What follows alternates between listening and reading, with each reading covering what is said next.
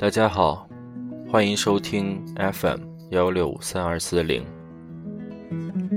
今天的题目是久一点，再久一点。回想一下，什么事情是你坚持最久的？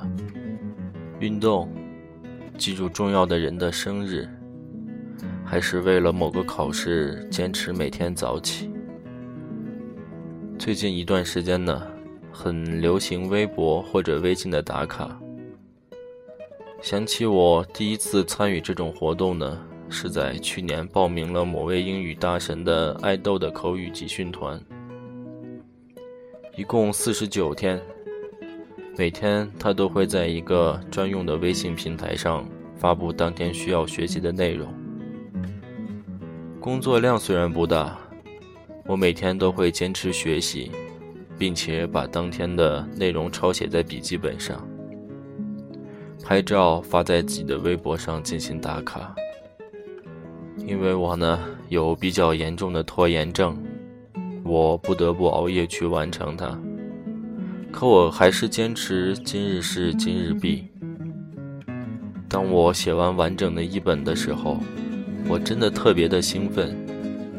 觉得自己的灵魂都得到了升华。可是后来，在参加第二期的时候，我却开始松懈，也逐渐跟不上了节奏，落下了很多。之前的我呢，是一个容易半途而废的人，很多事还坚持不到三五天，就坚持不下去了。给我印象最深的时候呢，就是小时候写字帖，最多呢也只写了一半。后来，也学了一些时间管理和提高耐力的方法，可是也很快就坚持不下去了。我算不上是一个特别能坚持的人，但和以前的我相比，已经好了很多。可能你们会问我，到底怎样才能坚持到最后？我觉得是自己的心态变了。我是一个有一点完美主义倾向的人。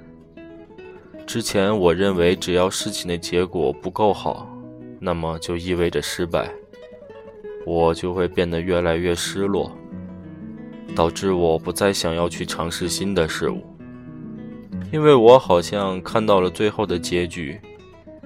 我说话的口气会变得越来越呛，甚至都开始怀疑我存在的意义。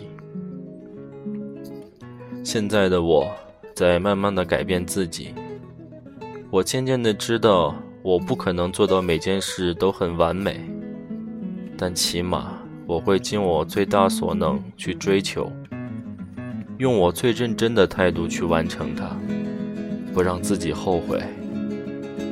当我在黑暗中摸索想要放弃的时候，我都会跟自己说：“再坚持一下，说不定马上就能见到光明了。”当然，结果还是有好有坏。今天呢，是我写稿的第五天。对于我来说，这是一个节点。之前一直觉得写文章是一件很费力的事。可是，当我真的去做的时候，却发现了一个不一样的世界。希望自己可以多一件坚持久一点的事情。谢谢你们能接纳这样一个不完美的我。